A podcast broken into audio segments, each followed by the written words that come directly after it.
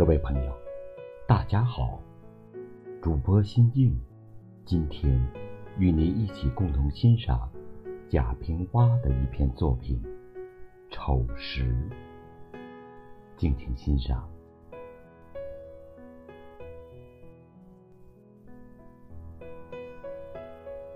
我常常遗憾，我们家门前那块丑石，它黑黝黝的卧在那里，牛似的模样。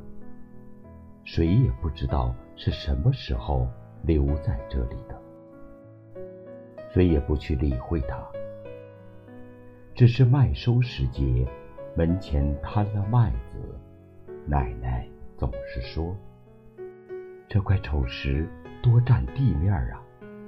抽空把它搬走吧。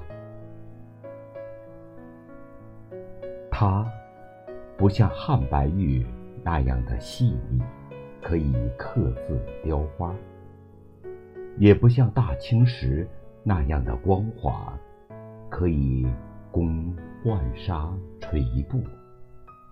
它静静地卧在那里。院边的槐荫没有庇护它，花儿也不再在它身边生长，荒草便繁衍出来。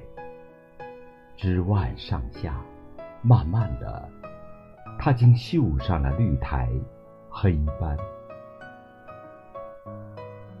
我们这些做孩子的，也讨厌起它来。曾合伙要搬走它，但力气又不足，虽时时咒骂它、嫌弃它，也无可奈何，只好任它留在那里了。终有一日，村子里来了一个天文学家，他在我们家门前路过，突然发现了。这块石头，眼光立即就拉直了。他再没有离开，就住了下来。以后又来了好些人，都说这是一块陨石，从天上落下来已经有二三百年了，是一件了不起的东西。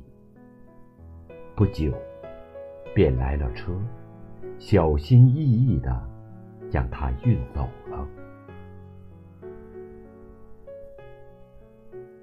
这使我们都很惊奇。这又怪又丑的石头，原来是天上的呀！它补过天，在天上发过热，闪过光。我们的先祖或许仰望过它。他给了他们光明、向往、憧憬，而他落了下来，在污土里、荒草里一躺，就是几百年了。我感到自己的无知，也感到了丑时的伟大。我甚至埋怨他这么多年竟会默默的。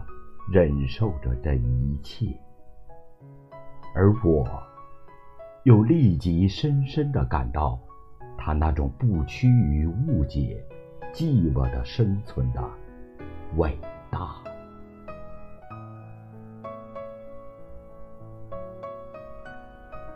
好了，亲爱的朋友，今天的美文欣赏就到这里，再见。